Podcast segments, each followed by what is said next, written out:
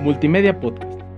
Es una producción de la Universidad Panamericana Campus Guadalajara sin fines de lucro.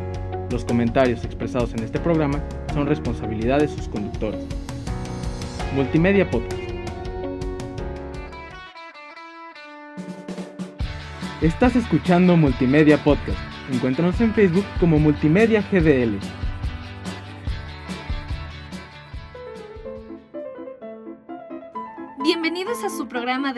Cultura. Y comedia. Bueno, en realidad, de muchos datos interesantes y noticias relevantes. Chismes. Bueno, esto es Arte con Cultura. By Arte y Cultura. Hola amigos, mi nombre es Luis Jauregui y déjame decirte que si eres amante del arte, estás en el lugar correcto. Y no solo del arte, sino también de la cultura. Soy Paola Huerta con Jazmín Arias en los controles. Y esto es Arte con Cultura, by Arte y Cultura. Segundo episodio. El día de hoy hablaremos de una práctica artística que lleva viva más de 200 años. De hecho, nuestro tema el día de hoy es ¿por qué el teatro no está entre las bellas artes? Pero antes de eso me gustaría que mi compañera Paola nos diera una breve introducción de la historia del teatro y por qué ella piensa que no está considerada como una bella arte. Bueno, pues les voy a platicar un poco de mi experiencia con el teatro. Yo desde chiquita actúo, siempre me ha encantado actuar y se me hace una representación hermosa que realmente ayuda al arte a comunicar cómo se siente la sociedad y viceversa. Realmente el teatro no está entre las bellas artes porque es demasiado controversial. Si el arte teátrica estuviera entre una de las bellas artes, sería muy difícil porque no es un arte en sí tangible. No es como una pintura o como una escultura que puedes ver, sino es algo que representa algo que tiene que ver con la humanidad. Es una bella arte, en mi opinión, pero pues oficialmente no lo es. Estoy de acuerdo con eso, la verdad. Sí. Actualmente soy parte del grupo representativo de Teatro UP y soy la más feliz. Cada semestre hacemos de una a dos obras máximo y la verdad es que realmente aprendes muchísimo arte y obviamente cultura. me encantó. Eso es, eso es muy cierto. A mí me ha tocado ver el trabajo de Paola y además de que es una excelente actriz, ahora se desempeña como productora. Entonces, imagínense toda la carga que ella tiene al momento de realizar una obra de teatro. Y profundizando un poco en el tema de por qué el teatro no está entre las bellas artes, me puse a hacer una breve investigación y me di cuenta de que es considerado un género un es considerado no como un género independiente, sino que se encuentra dentro de la literatura y es por eso que no se le destaca como una bella arte, sino como una extensión de la literatura, que esa sí es una bella arte. Algo que se me hace curioso porque a fin de cuentas el cine tiene muchas cosas en común en el teatro, que incluso casi casi la diferencia más tangible es que este no es grabado. Entonces es raro que el teatro no esté considerado bella arte y el cine sí. Aparte de que no es grabado, algo muy importante y una lección súper cañona que me enseñó a mi teatro es que no hay cortes, como en la vida. Nosotros estamos muy acostumbrados a, ah, bueno, si me equivoco lo vuelvo a hacer, o ah, para la siguiente. Pero en el teatro no hay siguiente vez. Se cierra el telón o se abre el telón y ya no hay otra vez donde tú vas a pisar el escenario en el mismo día con la misma gente. Entonces tienes que dar todo de ti en cada función para que realmente el público se vaya con, pues con algo que platicar después de la obra, que haga ruido tu representación. Y pues eso siento que aplica súper bien a la vida, porque es igual que en el teatro. Después de una decisión, pues no hay cortes, ya lo hiciste y pues es una de las lecciones más valiosas que yo he aprendido gracias al teatro. Oye, tienes mucha razón en eso, ¿eh? Y de hecho tengo una pregunta que me gustaría hacerte dada tu experiencia en el teatro. Y es que eh, yo he escuchado mucho el dicho que dicen que los verdaderos actores o los buenos actores iniciaron en teatro y luego ya pasaron ya sea a televisión o a cine. ¿Tú qué piensas de esto?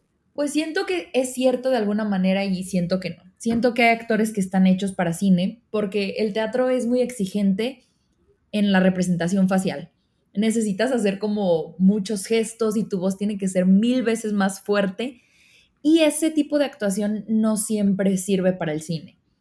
Pero obviamente es un súper buen hincapié. Es un súper buen hincapié para empezar a actuar en cine porque pues te quita la pena, te sabes tus líneas de izquierda a derecha y aparte, bueno, a mí me pasa que llega un momento donde ensayas y ensayas y ensayas que te aprendes las líneas de tu compañero porque como dije anteriormente, no hay cortes como en el cine. Siento que son prácticas muy diferentes, pero sí, sí se complementan en el mundo de la actuación totalmente. Sí, de hecho, hablando un poco desde mi experiencia, eh, a mí me ha tocado dirigir cortometrajes eh, en los cuales la verdad es dificilísimo conseguir actores que se desempeñen pues en cine, entonces recurrimos mucho a actores de teatro. Y cuando, cuando he entregado el producto final a mis profesores, lo primero que me comentan es, no es lo mismo actuar en cine que actuar en teatro. Y realmente es por lo que acabas de decir, porque en teatro se necesita ser súper expresivo, porque a fin de cuentas las personas muchas veces ni siquiera te alcanzan a ver bien el rostro y tú necesitas hacer la expresión casi casi exacta de, o sea, de lo que tienes que representar en ese momento. Entonces, eh, me parece un comentario súper atinado y que va de la mano. Y de hecho, también me gustaría decir que el teatro ha sido utilizado como medio de comunicación o como extensión de, celebraciones religiosas, algo, algo que me llamó mucho la atención, incluso como medio para difundir propaganda. En este tipo de cosas sí creo que tiene muchas cosas en común con el cine. Sí, 100%. De hecho, el teatro desde tiempos antiguos por eso te digo que va muy a la par con la sociedad y con la humanidad. El teatro desde tiempos antiguos se, se evolucionó tanto que llegó a derivar subculturas hoy en día. Hoy en día la cultura drag, hoy en día la cultura de las estrellas de rock o de las celebridades viene del teatro. En el Coliseo Romano, cuando se hacían representaciones shakespearianas, los actores realmente necesitaban saber los papeles de todos y usar los vestuarios que podían, porque también en ese tiempo los roles de género no eran tan aceptados. Entonces las mujeres no podían actuar y todos los roles eran hechos por hombres. Eventualmente, pues a las mujeres se les permitió actuar, etcétera, etcétera. Pero fue un, un impacto para todo Roma ver a hombres vestidos de mujer representando obras o roles femeninos en el Coliseo. Lo mismo pasó con las estrellas de rock. Cuando empiezan las primeras obras musicales, todo el mundo estaba como, ¿qué es esto? ¿Con qué se come? Yo no lo entiendo. Y eventualmente va evolucionando tanto el arte que, se dieron los conciertos y el rock viene del teatro. Hay muchísimas cosas que, que se derivaron a partir de y pues se me hace algo súper interesante. De hecho, sí que, o sea, eso que comentas se me hace súper interesante y no, no, la verdad no lo tenía en el radar. Em, pero algo, algo que también se me, se me vino a la mente, y corrígeme si estoy mal, es que en la antigua Grecia también el teatro era usado como un método de enseñanza para los niños, como para representar las tragedias griegas, ¿no? O sea, de ahí surgió ese tema de, de, las, de las tragedias griegas que hoy en día escuchamos. Sí, totalmente. 100%, el teatro siempre va a estar presente y siento que es una de las pocas prácticas que eventualmente la tecnología no va a poder alcanzar. Algo muy cierto que nos dice nuestro maestro de teatro ahí en UP es, a papel aprendido, buen actor. A papel sentido, es un excelente actor. Siento que eso diferencia, por ejemplo, el teatro de, de la literatura, a pesar de que es una rama de, siento que el teatro en papel no es lo mismo a ver el teatro siendo representado, con la emoción del actor, con todas las prácticas, con todas las lágrimas y los gritos que se hacen en el escenario. Siento que pues es un cambiazazazazo y por eso yo siento que debería ser considerado una bella arte. Y estoy de acuerdo, la verdad, yo también estoy, o sea, convencido de que el teatro debería ser considerado como una bella arte. O sea, no creo que sea una extensión solamente de, de la literatura, yo lo veo como otro tipo de expresión y para mí las artes son una forma de representar expresiones, emociones desde el punto de vista de la persona que la está realizando. Así es como lo veo yo. Pero algo que me surge eh, la duda o a, a, los que nos están escuchando yo creo también es por qué Paola sabe tanto de teatro. Bueno, pues como les conté hace ratito, yo hago teatro desde chiquita, la verdad es que siempre me ha gustado actuar, pero Actualmente, más si eres estudiante de la UP, tienes la oportunidad de tú también poder practicar teatro. Ahorita actualmente están abiertas las inscripciones para los talleres de actuación con el maestro Emilio. Emilio, si estás escuchando esto, saludos, eres un tipazo y tu clase está padrísima. Y en enero se abren audiciones para el grupo representativo de Teatro UP. Hacemos de una o dos obras cada año y la verdad es que es un ambiente padrísimo, aparte de que aprendes a actuar, pues conoces a mucha gente de diferentes carreras, de diferentes, no sé, lugares y es un ambiente muy padre. Se los recomiendo, más si son estudiantes UP. Y bueno amigos, ya tienen la invitación para entrar a Teatro de UP y ahora iremos con unos cortes y regresamos. Atrévete a conocer tus derechos humanos y cuestiona con nosotros la realidad de México. Escucha Derechos sin Rodeos en Spotify. Y bueno amigos, regresamos de esta sección de corte que hubo. Eh, la verdad es que eh, nos quedamos calientitos con el tema del teatro y vamos a entrar ahora a la sección de noticias. Así que, Paola, cuéntame qué noticia nos traes el día de hoy. Bueno, pues yo les traigo un notición. Teatro P está de manteles largos. A ver. Porque no sé si nuestros, nuestra audiencia vio la obra que, que estrenamos el semestre anterior, Proceso por la sombra de un burro, una comedia griega súper chusca de un problema que hubo entre un asnero y un dentista en la antigua Grecia. Es una comedia, está padrísima. Neta, si no la han visto, pidan el link Arte y Cultura, está muy, muy graciosa. No solo porque la producí yo, sino porque realmente está cool. y bueno, el punto de esto es... 100% recomendado. sí, 100%. El punto de esto es que el viernes 3 de septiembre tuvimos una nueva función. ¿Por qué? Se preguntarán. Porque fuimos seleccionados como finalistas del concurso FITU, Festival Internacional de Teatro UNAM. Así es, Teatro P es uno de los finalistas del concurso de teatro anual que organiza la UNAM. Y estamos ahorita súper ansiosos esperando resultados. Todavía no tenemos fecha, pero realmente si ganamos va a ser un gran, gran reconocimiento para teatro. Que el simple hecho de llegar a finalistas habla muy bien del grupo representativo.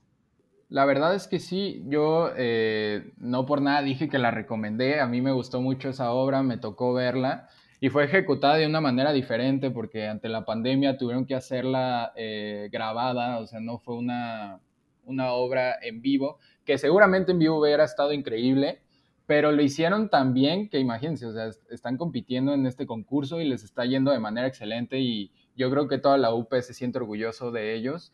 Entonces, 100% recomendada. Eh, Paola, muy buen trabajo, la verdad. Muchísimas gracias. Y bueno, pasando a la siguiente noticia, esta noticia es un poco más intensa. Eh, esta noticia se trata acerca de teatro penitenciario. Si usted se está preguntando qué es eso de teatro penitenciario, pues estamos hablando de que desde hace casi 10 años Javier Cruz y Ismael Corona eh, son exconvictos de, o sea, de la cárcel y son el puente de enlace entre el exterior del colectivo integrado por los medios de todo tipo de penas eh, con el arte de hacer teatro. O sea, ellos se encargan de agarrar convictos con diferentes penas, o sea, gente que tiene penas de años o de meses, y ellos lo que hacen es em, reclutarlos para poder hacer teatro y poder presentarse en lugares. Y este, esta práctica la han hecho por más de 10 años. Ellos dicen que actualmente cuentan con 15 personas y que todos son internos de este año. Y ellos aseguran que han encontrado un oficio, una terapia, una manera de hacer arte que hace que estas personas eh, pues no la pasen tan mal dentro del reclusorio o de la cárcel y de otra manera los vuelven a reinsertar al mundo porque no sé si sabían, pero casi siempre cuando sales de la cárcel eh, eres visto como una persona peligrosa, no te dan trabajo, este tipo de cosas. Y este tipo de proyectos son los únicos que pueden lograr que otra vez esas personas se sientan parte de la sociedad. Fíjate que nunca me ha tocado ir a ver o, participar en algo, pero en línea el, semestre anterior, cada semestre nos dejaban de tarea de teatro ver alguna obra, pero por lo mismo de que estábamos en pandemia, pues no podía salir a teatros.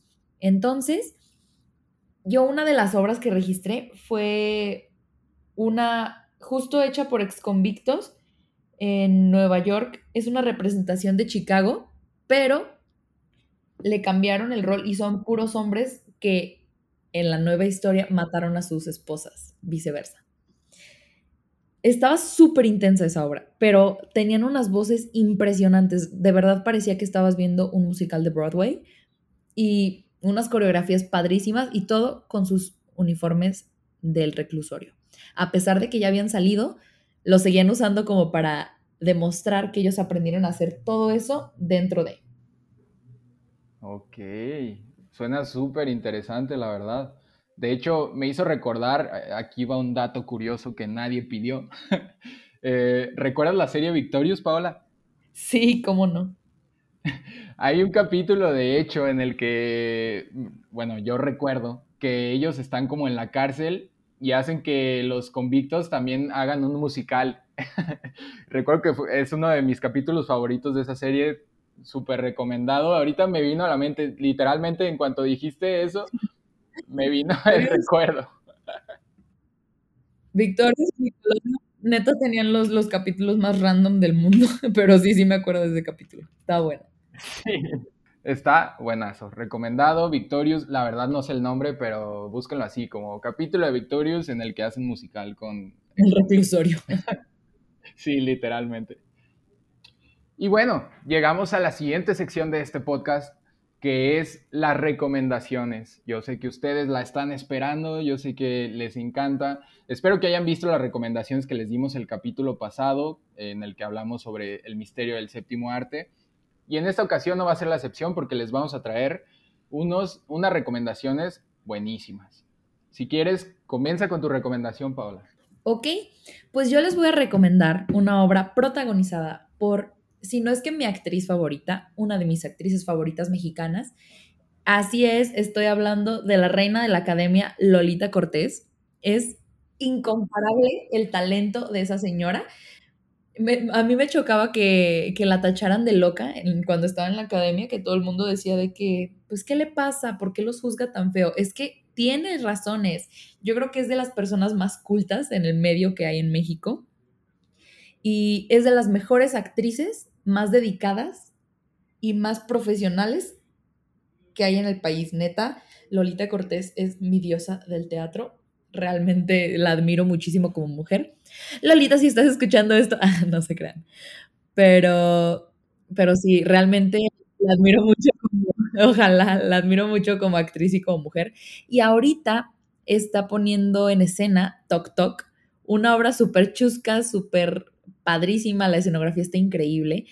Yo la vi hace un tiempo con Lolita Cortés en línea y nombre, nombre, ahorita que ya vieron fechas presenciales, neta me urge ir porque se ve que está buenísima. Es una comedia que se trata de seis gente, seis personas que tienen trastorno obsesivo compulsivo o TOC.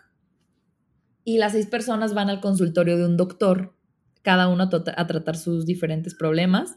Y pues en la espera del consultorio pasan muchas cosas que los ayudan a cada uno a sanar. Y pues Lolita Cortés actúa con su hija y neta es un pedazo de obra. Si no lo han visto, neta, corran a verla en línea o si viven en el DF, pues vayan, neta, está brutal. Bueno, pues ahí tienen la recomendación. Eh, yo también de Lolita Cortés, lo único que sé es que era, eh, era jurado en la academia fue jurado, creo, en Mira quién baila o algo así, en esos programas donde bailaba la gente. Pero sí sé que, sí. sabía que el hecho de que ella fuera jurado era porque su máximo, su trayectoria eh, más grande es en el teatro. Y bueno, escucharlo de alguien que ama el teatro y que habla así de ella, no me queda lugar a duda. No, es impresionante. Claro, claro, no, sí te creo. Es la mujer que ha hecho más obras en México. Tiene más de 50 representaciones musicales y más de 70 representaciones teatrales. Yo sigo diciendo que Lolita Cortés es la mejor bella de Bella y Bestia y la mejor, la mejor actriz principal de Chicago que ha tenido México. Sorry, Vivi Gaitán, pero te quedaste atrás con Lolita Cortés. Fuertes declaraciones. Acabamos de escuchar a Paola Huerta diciendo que Vivi Gaitán no le llega a los talones. No te creas. No, no te creas. La neta. Ah, no se crean. Todas son muy buenas actrices, pero Lolita Cortés es otro nivel, la verdad. Sí, o sea, yo sí he escuchado demasiado eh, que Lolita Cortés y su trabajo en el teatro es eh, básicamente excelente. No, no he escuchado nunca una crítica mala en ese aspecto de, de esa mujer y no cabe duda de que es un referente en México y no sé si a nivel internacional del teatro mexicano. Sí, 100% es muy famosa en España también. Y bueno, mi recomendación eh, es un poco diferente a lo que les acaba de comentar Paola. La mía eh, es un poco, también es comedia, pero es humor negro. A mí me encanta el humor negro, entonces creo que va muy bien conmigo recomendar este tipo de cosas. La película que les digo, la película hoy, la obra que les voy a recomendar no es la película premiada Parásitos. Estamos hablando de la obra de teatro Parásitos escrita por el, por el dramaturgo inglés Philip Radley, protagonizada por Regina Blandón, Daniel Tobar y Yuriria del Valle. Parásitos es una comedia de humor negro que cuenta la historia de Julia y Oliver, quienes ante la noticia de la espera de su primer bebé se enfrentan a las dificultades de tener un lugar rentable para vivir hoy en día y de darle una mejor calidad de vida a su futuro hijo. En ese mismo momento reciben una misteriosa carta que resuelve todos sus problemas y es aquí donde interviene Miss D, quien les ofrece un contrato para obtener la casa de sus sueños. Ellos aceptan sin saber nada de lo que puede suceder. A pesar de la retorcida premisa que nos plantea el autor, sin duda es eh, un agasajo ver a dos actores tan comprometidos en escena como Daniel y Regina, que además se encargan de, que además se encargan de encarnar a 11 personajes eventuales que van saliendo durante la obra. O sea, ellos se encargan de, además de ellos tener el, carácter principal, representan a otros 11 personajes, por así decirlo, secundarios que, que intervienen en la historia. Entonces, es una obra que está llena de energía, llena de química, y la verdad es que la dupla que hacen ellos dos es espectacular, además de que el director Miguel Santarrita lo hace de una manera excelente y la puesta en escena, eh, no les miento, es soberbia. No, y cabe mencionar... No sé si a ti ya te ha tocado eh, ver esta obra. Sí, sí la he visto y cabe mencionar que es teatro pobre. Teatro pobre, les voy a explicar el concepto. no crean que, que ando en esa... El teatro pobre es un teatro que no cuenta con escenografía. Son dos sillas y es pura imaginación del público y de los actores. Esta obra es de ese tipo y realmente ríes, lloras con ellos por la emoción que te hacen sentir. De hecho, a mí me sorprendió muchísimo cuando sacaron el cast y promocionaron esta obra, ver que era Regina Blandón, porque la verdad yo en mi mente la tenía como Vivi. Yo creo que todos, ¿no? De que, ay, ¿por qué no eres una niña normal? Y cuando la vi en escena... De hecho, ahorita lo iba a decir, pero... Sí, no, no, no, cuando la vi en escena me mordí la lengua. De verdad qué papelazo se echa. Lloré con ella, reí con ella, me preocupé con ella y todo con su imaginación y con la mía. Porque realmente escenografía no había nada más que dos sillas. Sí, o sea, estamos hablando de, literalmente les voy a poner en contexto, estamos hablando de un fondo que no cambia en ningún momento y de dos personas que eh, actúan diferentes situaciones, pero realmente en ningún momento o casi en ningún momento usan props. De vez en cuando eh, puede haber una silla eh, o alguna otra, algún otro utensilio que ellos utilicen, pero no hay nada más. Todo es parte de la imaginación de nosotros y cómo ellos nos llevan a estar pensando en esas situaciones que van planteando. De una manera de actuar, la verdad, excelente, algo que yo no había visto. Eh, como dije, no soy una persona que consuma teatro tan seguido, pero el poco que he visto nunca me había tocado ver algo parecido. Sí, de verdad me encantó. Aparte de que Orgullo Mexicano es una producción 100% mexicana. Sí, y algo que, les puedo recomendar es que la pueden ver en una plataforma que yo no conocía, pero que me, me dijo mi compañera Paola.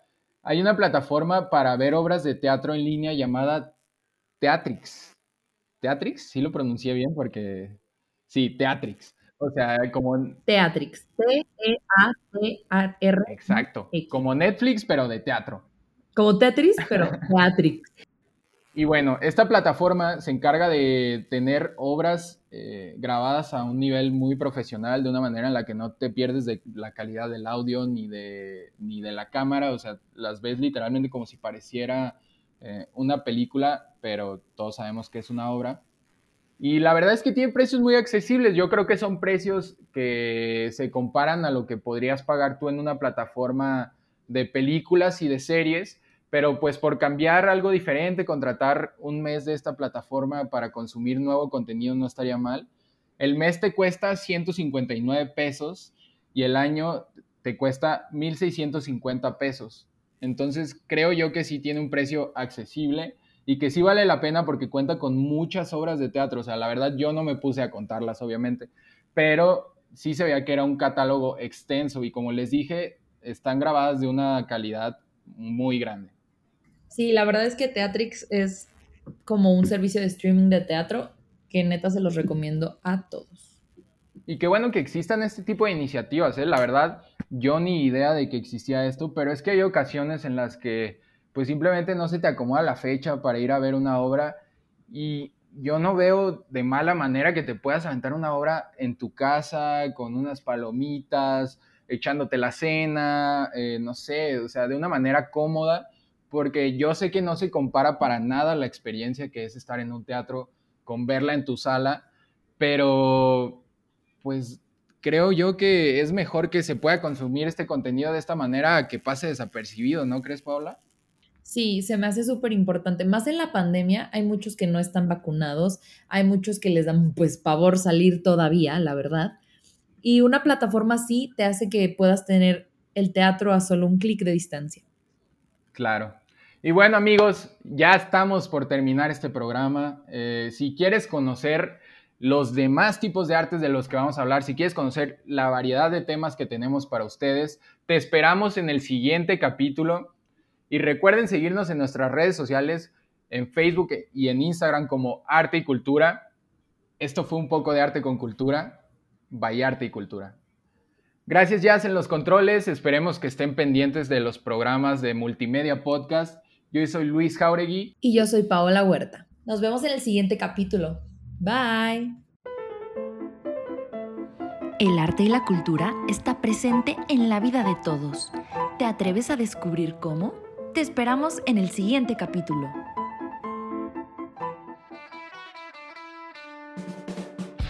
Estás escuchando Multimedia Podcast Encuéntranos en Facebook como Multimedia GDL.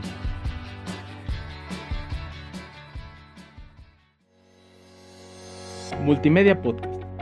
Es una producción de la Universidad Panamericana Campus Guadalajara sin fines de lucro. Los comentarios expresados en este programa son responsabilidad de sus conductores. Multimedia Podcast.